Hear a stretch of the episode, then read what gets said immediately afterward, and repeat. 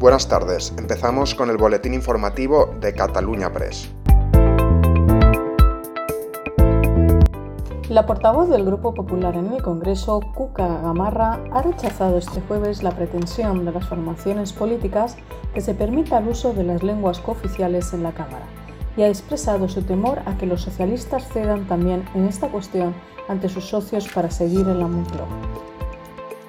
El Gobierno no debiera de estar en la cesión constante al independentismo para seguirse manteniendo en la Moncloa, sino debiera de estar dedicando todos sus esfuerzos a poner en marcha políticas económicas que resolvieran los problemas que tiene hoy una familia española, que son el precio de la luz, la cesta de la compra, si sigue o no va a seguir dentro de una semana en ERTE, sí o no, si aquel autónomo que está en una situación de cese de actividad va a poder seguir estando en esa situación de cese de actividad, sí o no. Esas son las prioridades y si esas son las prioridades de España, esas son las prioridades que tiene el Partido Popular.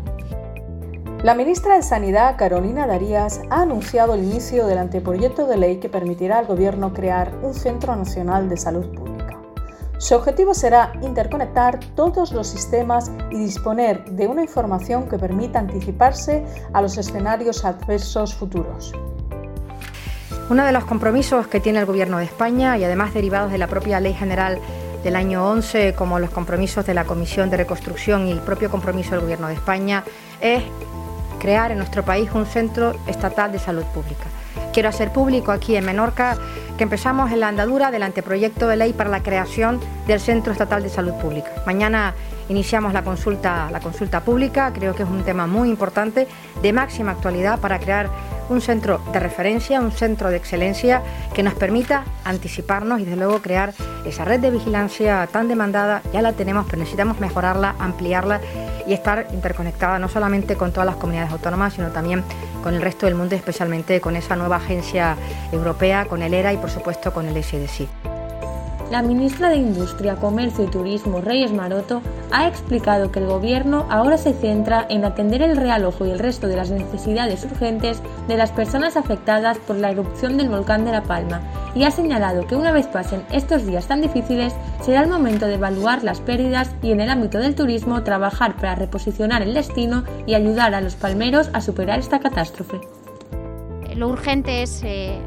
atender a las familias, atender a los afectados. En eso es en lo que se están volcando todas las administraciones de una manera eh, coordinada, ejemplar, para dar, como digo, una respuesta a las necesidades. Sabéis que la red de solidaridad que se ha desplegado en La Palma, yo diría que en el conjunto de las islas y seguro que muy pronto en la península, para que esas familias pues tengan un lugar donde vivir, tengan incluso ropa que no pueden, eh, de la que no pueden disponer por no poder acceder a sus viviendas o haberla perdido. Y como digo, ya será momento, eh, cuando pase exactamente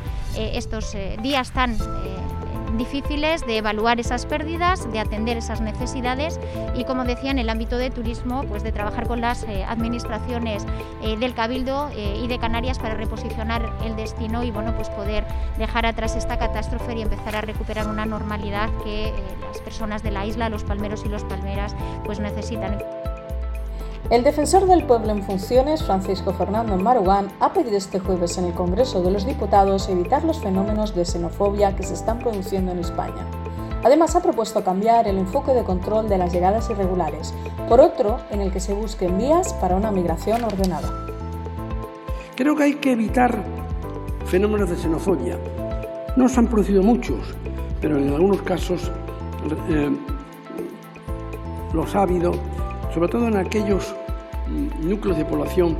donde la presencia de, eh, llegadas es más intensa. En el medio y largo plazo, insisto, disponemos de un sistema disperso de gestión, por lo que